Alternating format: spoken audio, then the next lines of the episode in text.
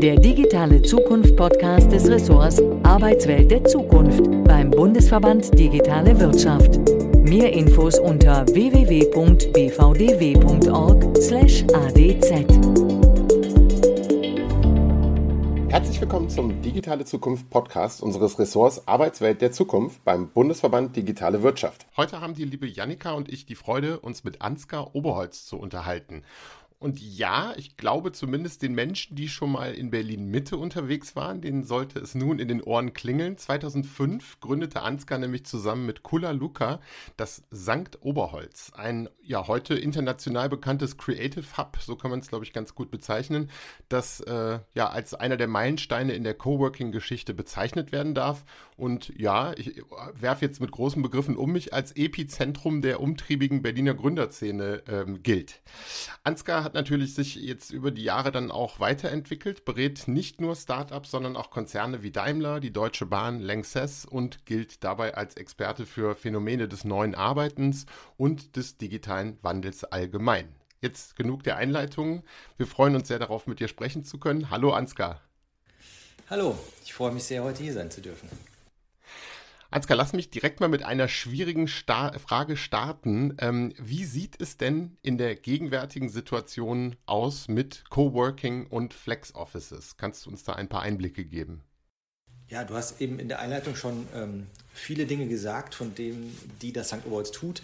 Was wir tatsächlich in den letzten Jahren auch verstärkt ähm, vorangetrieben haben, ist der Betrieb von Flex-Offices und auch von fast schon klassischen Offices, die aber eben flexibel genutzt werden, was immer ja schon auch Teil des Coworkings ist und war, aber eher so, ähm, naja, die, die Stiefschwester oder die Stieftochter, weil immer war das schon der, der eher profitable Teil eines Coworking Spaces, aber nicht so der, mit dem man sich quasi gerühmt hat.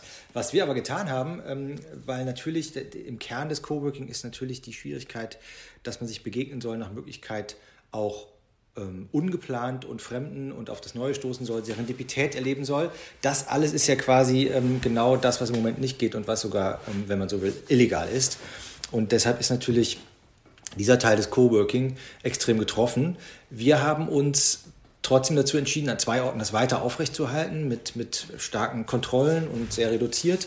Ähm, und haben uns aber ansonsten tatsächlich auf die Flexibilisierung von Büroflächen konzentriert. Denn das ist natürlich ganz spannend. Ne? Wir haben ja neben den, äh, neben den Verboten, sich zu begegnen mit Fremden, haben wir ja plötzlich einen Überschuss an Flächen, zumindest in Berlin, aber ich glaube, das betrifft fast alle Ballungszentren in Deutschland. Und das ist natürlich eine spannende Zeit. Und wir haben ähm, man könnte denken, naja, das ist ja dann schwierig, flexible Büros zu vermieten, aber nein, im Gegenteil, weil eben auch allen unklar ist, was in den nächsten 12 bis 24 Monaten passiert, parkt man sich, also man verkleinert sich vielleicht, parkt sich irgendwo zwischen oder sagt, naja, also wir sind zwar ein 20er-Team, aber uns reicht ein 6er Raum, weil wir eh nie alle da sind und ähm, eigentlich brauchen wir auch mehr oder weniger eine Postanschrift. Das ist also spannend, da sind wir also Deshalb ähm, ganz happy und wir sind auch äh, schönerweise trotz allem ausgebucht. Wir betreiben ja mittlerweile äh, über zwölf Standorte in Berlin mit Büros und ja, das läuft gut ähm, nach natürlich einigen schmerzhaften Monaten der, in den letzten zwölf Monaten, aber da sind wir, sind wir echt happy und helfen da, glaube ich, vielen Teams in dieser schwierigen Zeit wenigstens diese Bürofrage gut zu lösen. Das freut uns sehr zu hören, Ansgar. Vielen Dank. Du wurdest mal vom RBB als Guru der Berliner Startup-Szene bezeichnet. Und äh, was ich so von dir mitbekommen habe bzw. gehört habe, bist du auch als Mentor bei ganz, ganz vielen Organisationen unterwegs, berätst die alles rund um das Thema Startups, auch bei sehr großen, etablierten Unternehmen. Uns würde mal interessieren, was dich so sehr an der Startup- und Gründerszene fasziniert. Ja, mich, mich fasziniert vor allen Dingen Gründen und damit natürlich auch die Menschen, die gründen oder die nah an dem Gründen dran sind. Was fasziniert mich daran so sehr, dass man quasi aus dem Nichts nur anhand einer Idee etwas erschaffen kann, was dann später vielleicht mal ein paar hundert Leute beschäftigt und auch eine Relevanz, eine gesellschaftliche entfalten kann.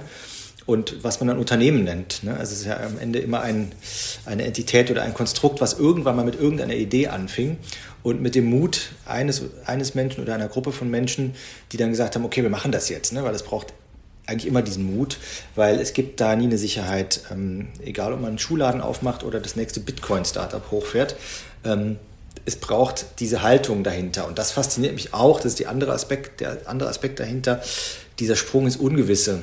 Ne? Also, dass man einfach mal losspringt und man weiß noch nicht, also man weiß, man hat einen Fallschirm an, aber man weiß noch nicht genau, wie er aufgeht und man weiß, man hat noch ein paar Minuten, bis man unten ankommt. Und deshalb zieht mich natürlich auch diese Menschen an, die so etwas tun. Und ich glaube, da bedingt das eine das andere. Deswegen ist das Oberholz auch so ein Ort ähm, und die Oberholze, wo eben Leute sich ähm, zum Gründen auch angespornt und ermutigt fühlen. Wir haben ganz oft Leute, die wir rumführen, die eigentlich nichts mit der Szene zu tun haben, oft auch Journalisten, die danach sagen, Mann, ich glaube, ich muss irgendwas gründen jetzt sofort und meinen Job kündigen. Und wenn das passiert, dann bin ich natürlich besonders glücklich. Ich mag die Metapher mit dem Nervenkitzel und dem, dem Fallschirm oder beziehungsweise der begrenzten Zeit. Aber wenn du jetzt mal so ein bisschen zurückschaust, ähm, jetzt ja, haben Startups eine ganz eigene Kultur, wie du ja auch schon kurz angerissen hast. Ähm, wahrscheinlich auch die ähm, ja richtige Portion Wahnsinn. Ähm, was sind denn deines ähm, Erachtens nach Elemente, die du ja bei Startups oder bei Startups kennengelernt hast, die deiner Meinung nach aber auch dann ähm, in größeren Organisationsformen funktionieren können? Und was braucht es dafür auch? Also lässt sich da etwas herüberretten sozusagen? Ja, also der äh das Phänomen in Deutschland ist ja, es wird übrigens immer weniger gegründet in Deutschland. Ne? Also immer, es ist jetzt durch Corona nicht besser geworden. Also es sind immer weniger Gründungen, die sind schon immer stark rückläufig. Das ist einerseits, glaube ich, dem geschuldet, dass der deutschen Wirtschaft immer sehr gut ging und dass dadurch natürlich immer ähm, lukrative, sichere Anstellungsverhältnisse gab ähm, und dass dann wirklich nur noch die Leute gegründet haben, die einfach nicht mehr nicht anders konnten. Ne? Ich glaube, man wird ja auch so ein bisschen wird man ja als das geboren oder oder auch nicht. Aber es ist ähm, glaube ich, ein deutsches Phänomen, dass so wenig gegründet wird, weil die Haltung dahinter, ne, oft fehlt eben genau dieser Mut, den wir eben beschrieben haben. Und das spiegelt sich natürlich auch in großen Organisationen oft wieder. Da wird ähm, logischerweise auch zu Recht sehr viel auf Sicherheit geachtet, auf Prozess und Execution und Durchführung, alles wichtige Dinge. Aber nehmen wir mal das Thema lernende Organisation zum Beispiel, denn ein Start-up, vor allen Dingen in der Anfangsphase, äh, was tut das Startup als einziges, was es tut? Sie stellt Hypothesen auf, überprüft die und wenn, sie, wenn es merkt, dass die nicht stimmen oder dass die angepasst werden müssen, dann wird es das radikal tun. Und das beschreibt ungefähr das Gegenteil äh, der Haltung in deutschen Großkonzernen, würde ich mal behaupten. Und das ist, glaube ich, das Problem, ne? dass man dass man ähm, sicherlich auch Gründermentalitäten in Konzernen hat und auch gebrauchen kann. Ich glaube, da ist auch natürlich, äh, mittlerweile sind auch die, die großen Organisationen wach geworden. Aber ich glaube, die Haltung dahinter ist entscheidend und ähm, das Lernende und den Mut auch wirklich Glaubenssätze über den Haufen zu schmeißen, das, das gehört auch in die großen Organisationen. Und ich glaube, das Problem ist auch, ähm, selbst ja letztes Jahr haben ja die großen deutschen DAX-Unternehmen am Ende ja doch alle Gewinn gemacht. Ja? Also das ist ja so eine, so eine Droge, die einen da in so einen Schlummerschlaf äh, versetzt, wo man sagt, naja, also klar, ja, wir müssen uns mal hier und ums Lernen und Digitalisierung kümmern. Aber solange wir hier ein paar Milliarden Gewinn machen, ähm, kommt das zumindest ist das mein Empfinden, kommt da dieser Alarmknopf immer nicht so richtig an. Und meiner Meinung nach ist es höchste, höchste äh, Alarmstufe und höchste Eisenbahn.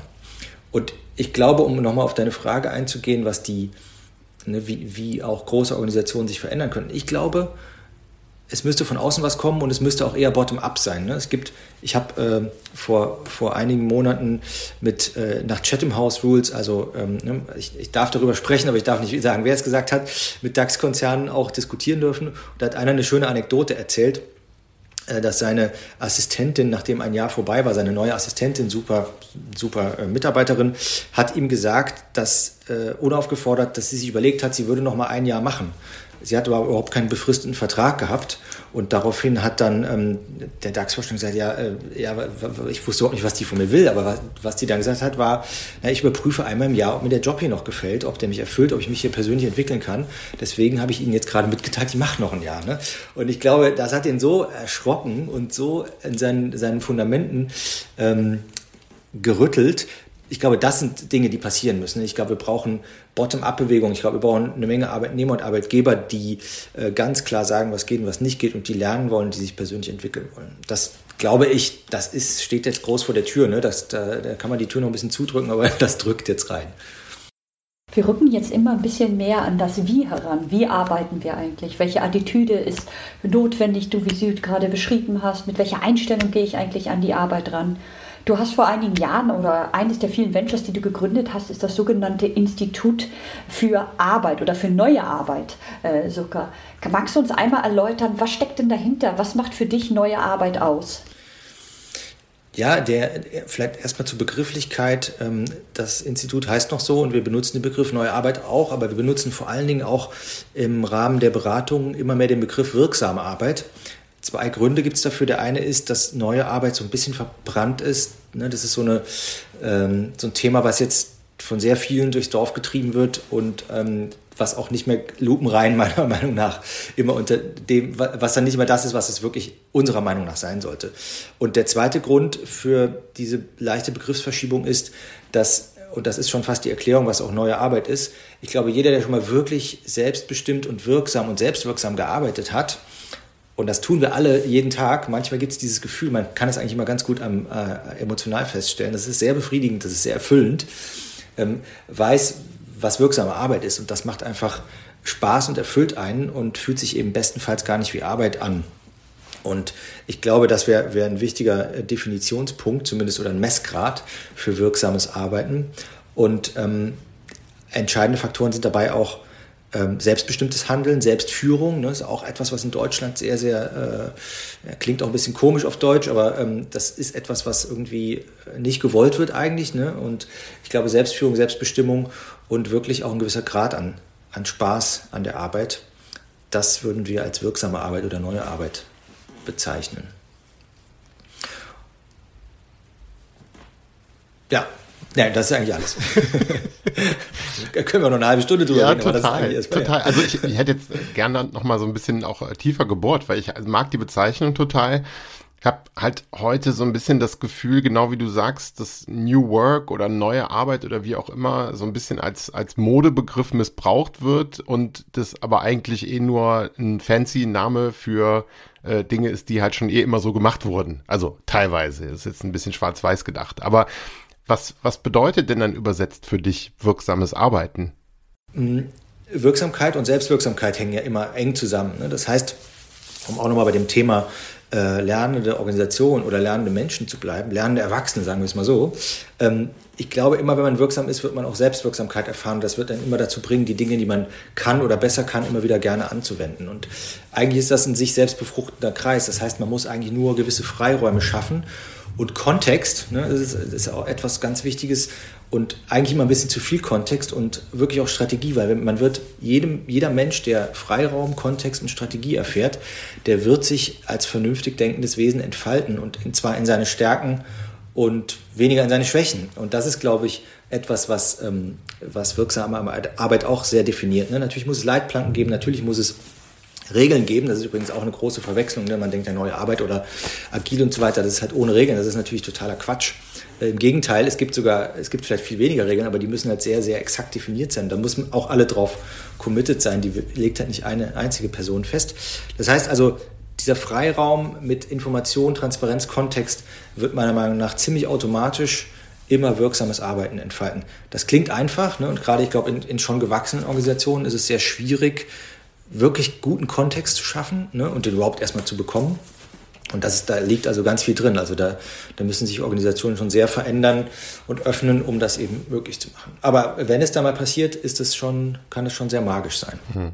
Nun gibt es ja eine überschaubare Anzahl an Unternehmen, die, wenn sie das dann mal preisgeben, was da passiert, also es sind wirklich eindrucksvolle Erfolgsgeschichten. Aber was glaubst du, was ist der Grund, dass, dass es noch nicht weiter verbreitet ist, als es eigentlich sein könnte? Spielt da so ein bisschen dieser Aspekt des Kontrollverlustes auch mit rein?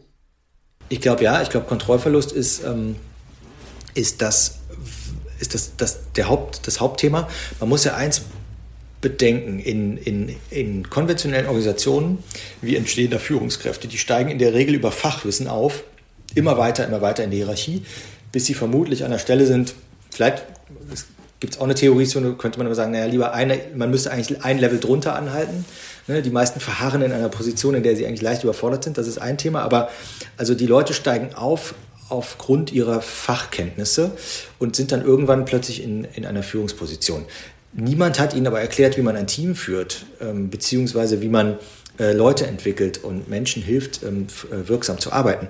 Das ist alles vor ein paar Jahren noch egal gewesen, weil alle an die Hierarchie geglaubt haben und der, der das Fachwissen hatte, sozusagen auch der, der King im Ring war. Ja? Und das ist halt heute nicht mehr so, weil das Fachwissen ist immer, immer noch wichtig, aber eben lernend, agil und, äh, und kreativ zu sein, ist eben auch ein wichtiger Aspekt. Und solche Teams, die von solchen Menschen geführt werden, sind natürlich nicht lernend und agil, sondern werden natürlich von einer Fachkraft geführt. Ja? Und das heißt, diese ganze äh, Mangel an Management-Skills und an Skills auch äh, Menschen zu entwickeln, den halte ich für ein großes Problem und der erzeugt logischerweise in dieser Art Führungskraft vor allen Dingen Angst vor Kontrollverlust. Ne, weil sie sagt, naja, okay, ich kann doch den jetzt irgendwie nicht eine Woche lang so einen Sprint machen lassen oder so und dann weiß ich gar nicht, was da rauskommt. Ne, jetzt müssen wir doch vorher definieren, was da rauskommt. Und das ist, glaube ich, ähm, deshalb schon das ein großes Thema, warum Organisationen da so drauf also festharren und auch jetzt mit der ganzen Remote- und Homeoffice-Bewegung ist ja das auch das Größte. Ne? Also arbeiten die Leute da wirklich und machen die das? Und das ist so absurd, weil nur weil die Leute sonst im Büro sitzen oder weil man sie sogar sehen kann durch das Großraumbüro, heißt das noch lange nicht, dass sie da intensiv arbeiten. Ich meine, jeder normale Angestellte weiß, dass das einfach nicht stimmt, dass man ununterbrochen konzentriert arbeitet. Ja, also das ist ja so, sind so Glaubenssätze, die man sich einfach nicht traut zu hinterfragen. Ähm, ich hoffe aber, dass in der Zeitqualität, die wir heute haben, dass das mehr und mehr passiert und dass die, äh, ja, auch da helfen, glaube ich, positive Erfahrungen. Ne? Ich glaube, jeder, der schon mal ähm, ein Team, also der das persönlich erfahren hat oder mal Teams so transformiert hat und sieht, was dann passiert und übrigens meistens ja auch aus unternehmerischer Sicht viel effektiver gearbeitet wird, mit weniger Krankheiten, mit mehr Spaß, äh, mit besseren Leuten, die man äh, recruiten kann, da gibt es eigentlich kaum Nachteile. Insofern bin ich, mir, bin ich mir sicher, dass sich das nach und nach durchsetzen wird. Man muss es nur erleben. Ansgar, ich mag die Begrifflichkeit der wirksamen Arbeit und das Konzept, was dahinter steht, ist ein sehr positiv aufgeladenes Konzept, auch wie du das hier dargelegt hast. Ich würde noch mal ganz gern zu Beginn unserer Unterhaltung zurückgehen. Da hast du so ein bisschen beklagt, dass es immer mehr Gründungen in Deutschland gibt und damit einhergehend ja auch der, der Innovationstrend sicherlich, der aus Deutschland kommt. Du arbeitest jetzt mit ganz, ganz vielen Unternehmen zusammen, äh, Startups, klassischen Unternehmen, beschäftigst dich mit dem Konzept der wirksamen Arbeit und was für Innovationen in diesem Zusammenhang notwendig sind, in der Art, wie wir Teams führen zum Beispiel.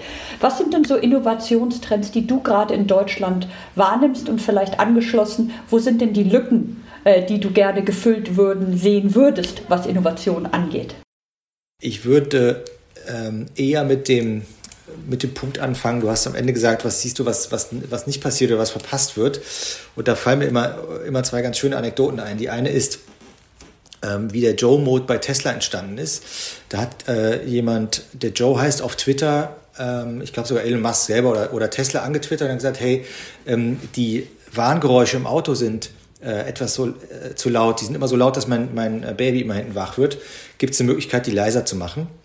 Und ähm, im nächsten Software-Update, was einige Wochen später war, war dann der Joe-Mode implementiert. Und damit waren die Warngeräusche ähm, um die Hälfte reduziert und Joes Kind konnte also schlafen. Und man stelle sich vor, man würde auf VW oder Daimler zugehen mit dieser Bitte, was sicherlich irgendwo auch gehört würde, aber man stelle sich weiter vor, wie lange es wohl dauern würde, bis sowas implementiert würde.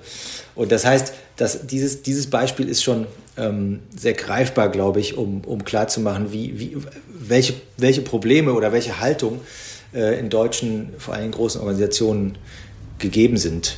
Ähm, und ein anderes, eine andere äh, sehr greifbare Anekdote, weil es immer heißt, naja, das deutsche Ingenieurswesen und das, das lässt sich halt irgendwie nicht nachmachen und das ist eben, das wird es auch weiterhin brauchen. Das stimmt auch, aber es gibt da die Geschichte von den, vom Weltmarktführer, einer der berühmten deutschen Hidden Champions für Münzprägemaschinen aus dem Württembergischen, glaube ich.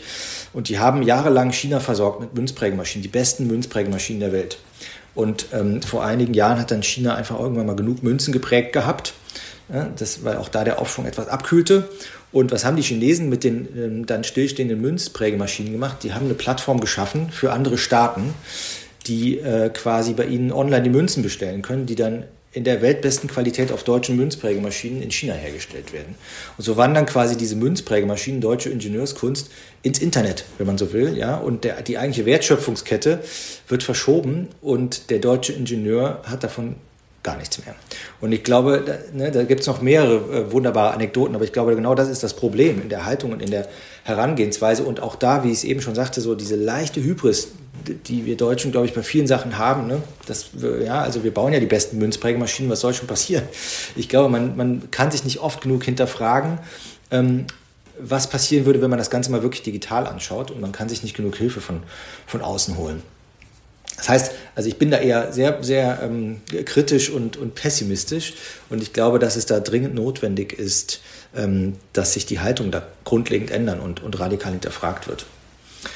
Ähm, ja, der, ich glaube, das Einzige, wenn ich das, wenn ich das noch anmerken darf, was ich positiv sehe in Deutschland, ist, es gibt, das ist noch keine richtige Industrie, aber ich glaube, es gibt schon relevante Orte und Berlin ist da auch ein Ort für, für die ganze Blockchain-Szene und ähm, Encrypted-Szene. Da ist die Schweiz so ein bisschen äh, ein Hotspot, aber auch Berlin. Es, ist, es gibt quasi immer eine, eine sehr alte Hacker-Tradition in, in Berlin und ich glaube schon, vielleicht sogar in Verbindung mit der, mit der ähm, DSGVO, wenn man die mal äh, innovativ anfassen würde, da sehe ich so eine, eine, Chance in ein paar Jahren, dass vielleicht Deutschland da ein, ein hochinnovativer Standort werden könnte.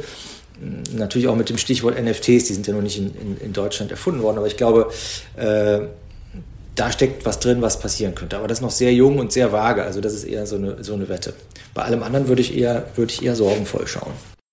Aber da mag es doch jetzt dann bestimmt auch wieder Gründe für geben, oder? Also ich will jetzt nicht so weit gehen, das Innovationsscheu nennen, aber wenn ich mal so zurückdenke, ich habe in grauer Vorzeit äh, International Marketing in den Niederlanden studiert und da gab es dann auch ein Modul, das war Mini-Undernehmingen. Da musste man dann quasi from the scratch ein Produkt entwickeln oder eine Dienstleistung und die dann auch vermarkten und da gab es einen Businessplan und alles. Und das war eine ganz andere Denkweise, als man die irgendwie im klassischen BWL-Studium in Deutschland findet. Oder ich war jetzt vor, was kann ich mehr, als man noch reisen durfte, drei, vier Jahren in New York ähm, und dann auch da Unternehmen be besuchen dürfen, so Konsensus, die so völlig crazy Blockchain-Sachen machen und so. Ähm, also braucht es Innovation als Schulfach oder als Unifach oder braucht es einfach ein Mind-Change oder also das sind jetzt auch wieder große Fragen, aber was, was denkst du, könnte da, was könnten gute Impulse sein, um ja, Unternehmen zu, zur Innovation zu verdammen, sozusagen? Ich, ich glaube, du hast schon das Richtige oder das Entscheidende angesprochen, nämlich Bildung. Ähm, und wenn du deutsche Schulen anschaust und ich, äh, ich habe vier Kinder, das heißt, ich habe alle möglichen Schulsysteme schon gesehen und man sieht auch, was im Moment los ist. Aber wenn du dir das anschaust, ähm, ist die Schule ja immer noch so aufgebaut, dass ähm, Fehler bestraft werden und dass, ähm, wenn man sich anpasst und sich sehr an, den Regeln, an die Regeln hält, das wird belohnt. Wenn man hinterfragt und anders denkt, das wird bestraft. Und wenn man Fehler macht, sowieso. Ja? Und das ist natürlich, ähm, äh, da sind wir auch schnell beim Thema Fehlerkultur. Und wenn man, wenn man sieht, wie zum Beispiel Kinder laufen lernen, ne? die, die lernen das vor allen Dingen durch Fehler machen, nämlich die fallen ja ständig hin und die fallen hunderte Male hin und irgendwann geht's halt. Und wenn man die jedes Mal bestrafen würde, weil sie hinfallen, würden sie eben wahrscheinlich auch nicht laufen lernen. Und ich glaube, das ist genau das Bild. Ich glaube, es ist weniger eine Frage der Fächer, sondern ich glaube eher eine Frage der, der wie wir Wissen vermitteln und wie viel Freiraum wir lassen. Und, ähm, und, und die Frage, warum wir immer noch äh, ungefähr die Lehrpläne haben wie vor 100 Jahren. Das muss man einfach mal so, oder sagen wir mal vor 50 Jahren. Auf jeden Fall hätte man die mal, glaube ich, gut anpassen können. Ich glaube, da passiert echt zu wenig. Und ähm, andererseits, äh, an, schönerseits äh, gibt es schon, wie du auch gesagt hast, was du in den USA erlebt hast, es gibt schon auch immer mehr in Deutschland und Europa. Ne? Die XU University, äh, eine Universität, mit der wir auch eng zusammenarbeiten, jetzt auch ein Projekt zusammen machen, ne? wo wir also Räume für Startups stellen und wo die Universität mit einziehen wird. Ähm, das ist ähm, einfach, ne? da ist also das Lernen und das Arbeiten sehr, sehr eng verknüpft. Das ähm, ist sehr, sehr wertvoll und äh, da gibt es schon gute Beispiele, aber der Weg ist weit und man muss ja auch bedenken, bei Bildung, das dauert ja dann auch nochmal eine halbe Generation, bis das irgendwann auf die Straße kommt. Ähm, deswegen, wie gesagt, ja, muss man schon, äh, ist es höchste Eisenbahn, ja, und aber Bildung ist der Schlüssel auf jeden Fall, ne? auch wie man äh, Bildung, natürlich auch elterliche Erziehung, ähm, äh, schicke ich die Kinder raus mit der, mit der Idee, ähm, um Gottes Willen, ähm, ne, änder bloß nicht das Studienfach, änder bloß nicht den Beruf oder sage ich, hey, mach halt in den ersten Jahren, bis du irgendwas hast. Ne? Ich meine, wer weiß schon heute, meine Kinder fragen mich immer, wann wusstest du denn eigentlich, was du werden willst? Und dann sage ich immer, ich weiß es bis heute nicht. da kommt ja auch der schöne Satz, lernen erstmal was Richtiges. ja, genau. Ja. Was sicherlich auch äh, gut ist, ne? also in irgendetwas äh, einen Abschluss zu haben, ne? um das System auch spielen zu können. Das ist sicherlich nicht das, nicht das Schlechteste, aber ich glaube, ähm, man darf sich ausprobieren und man sollte sich ausprobieren. Es ist einfach so eine wilde Zeit und das war es auch schon äh, 2019. Äh, das ist nichts Neues, dass man ähm, ja, sich finden muss. Und, und jedes Berufsbild, was man heute studiert oder erlernt, wird in fünf Jahren, fünf bis zehn Jahren, sagen wir mal, hundertprozentig komplett anders aussehen. Mensch, Ansgar, jetzt hast du deinen Finger schon direkt in die Wunde gelegt, dessen, was sich äh, radikal bei uns ändern muss. Äh, zum, wir kommen jetzt langsam zum Ende unseres Gesprächs und ich würde dir doch ganz gerne noch mal hier einen virtuellen Zauberstab geben. Wenn du jetzt Wünsche frei hättest, was würdest du dir denn von der Politik, von der Wirtschaft wünschen, damit das, was du hier uns so leidenschaftlich vorgetragen hast, die Idee des wirksamen Arbeitens, wie dass das tatsächlich Realität werden könnte, und zwar flächendeckende Realität mit einem Mehrwert für alle Beteiligten. Was würdest du dir da wünschen? Ich würde mir wünschen, dass die, die Politik ihre Elfenbeintürme verlässt. Ich glaube, ein, ein Mittel wäre auch, man müsste, glaube ich, glaube, wir sind einfach von, seit Generationen von Berufspolitikern werden wir ähm, regiert oder sagen wir ver, verwaltet. Und ich glaube, ähm, man müsste da angreifen, dass man sagt, es muss irgendwie eine bestimmte Mischung geben oder es, die Ämter und die, äh, die Machtpositionen werden wirklich sehr begrenzt vergeben. Ähm, es müssten mehr Leute aus der Wirtschaft und aus der Gesellschaft quer durch die Schichten wirklich in, in einbezogen werden in diese Prozesse und nicht in irgendwelchen Parteien das besprochen werden. Das ist, das ist, ist ja gruselig, wenn man sieht, was da irgendwie für Ideen entwickelt werden.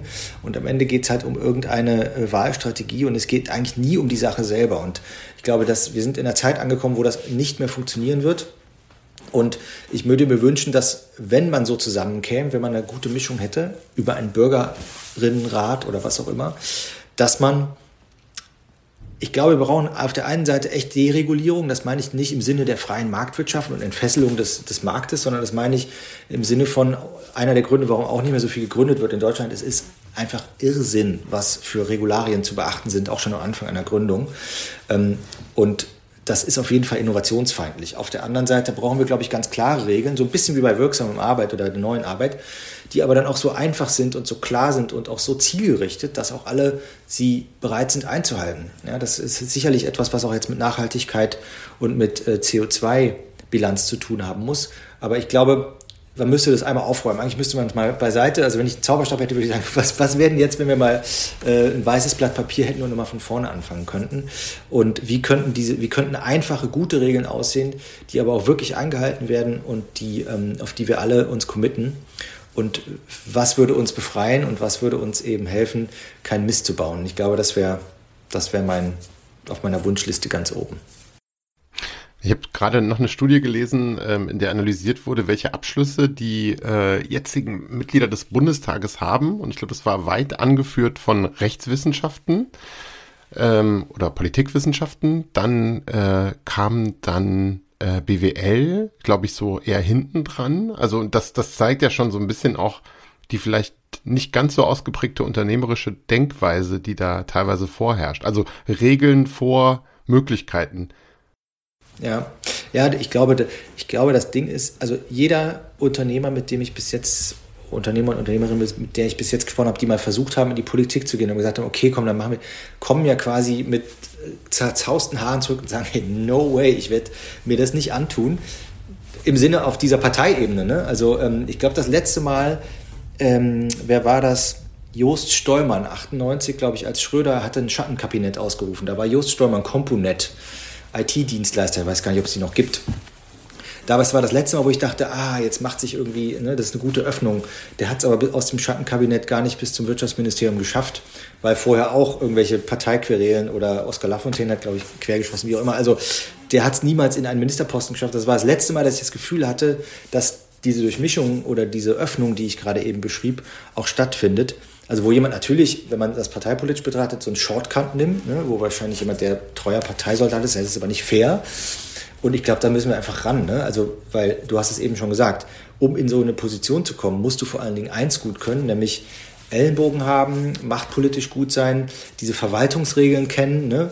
Und dann schaffst du es da hoch. So, und dann bist du da oben und dann hast du quasi, verharrst du meiner Meinung nach auch in einer Hierarchiestufe, in der du überfordert bist, und dann sollst du eben plötzlich in der Zeit, in der wir leben, wo keiner das quasi alleine mehr äh, entscheiden kann, sollst du plötzlich die Geschicke des Landes äh, leiten. Und ich glaube, ähm, da brauchen wir echt eine grundlegend andere, andere Systematik, um das zu lösen.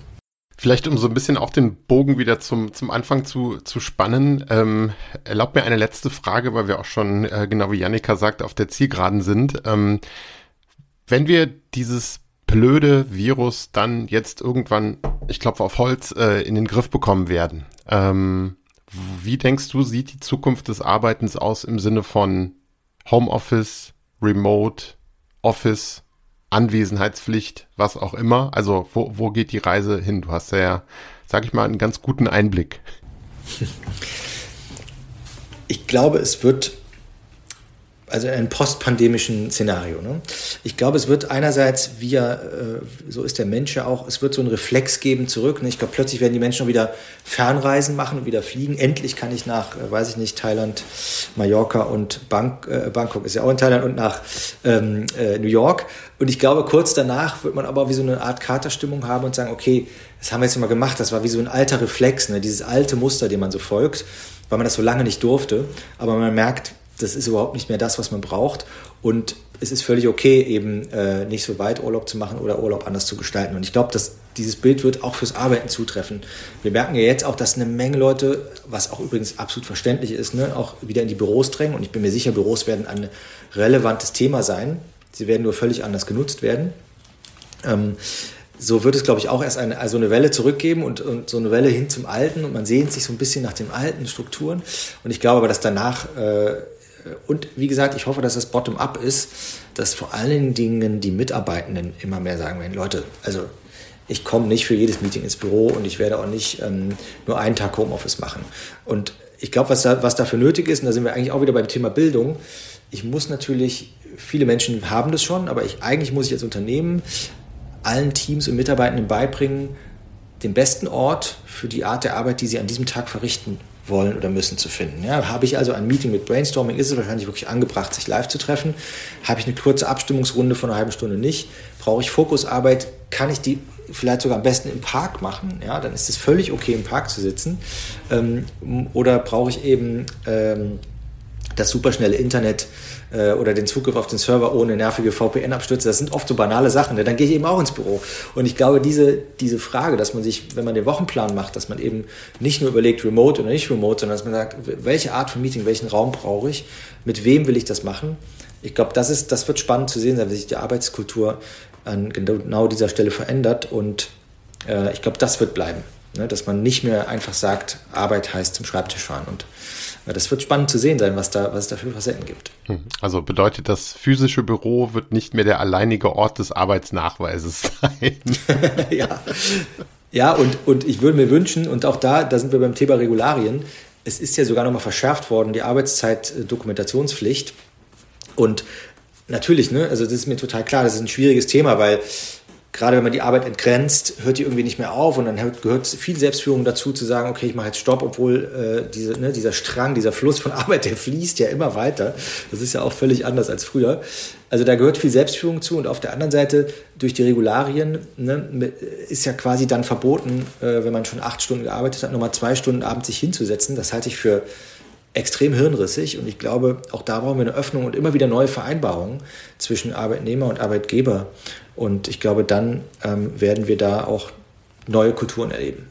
Aber durch einfache Regularien und Gesetze und acht Stunden und dann ist Ende und, und so weiter, äh, wird es, glaube ich, nicht passieren. Lass uns so verbleiben. Es wird besser. Ich glaube schon, ja. Es wird auf jeden Fall erstmal anders. cool. Ansgar, ich glaube auch im Namen von Janika äh, kann ich dir ein ganz großes Dankeschön aussprechen, dass du Zeit für uns hattest und dass du uns so ein bisschen an deinen, an deinen spannenden Gedanken ja, hast teilhaben lassen. Ähm, unseren Hörern danke ich auch fürs Einschalten. Weitere Informationen zu unserem Ausschuss Arbeitswelt der Zukunft beim BVDW ähm, sind unter www.bvdw.org slash adz zu finden. Ein bisschen Zungenbrecher. Äh, Nochmal besten Dank, Ansgar, und bis bald. Bleibt gesund. Tschüss. Danke. Tschüss. Tschüss, Ansgar.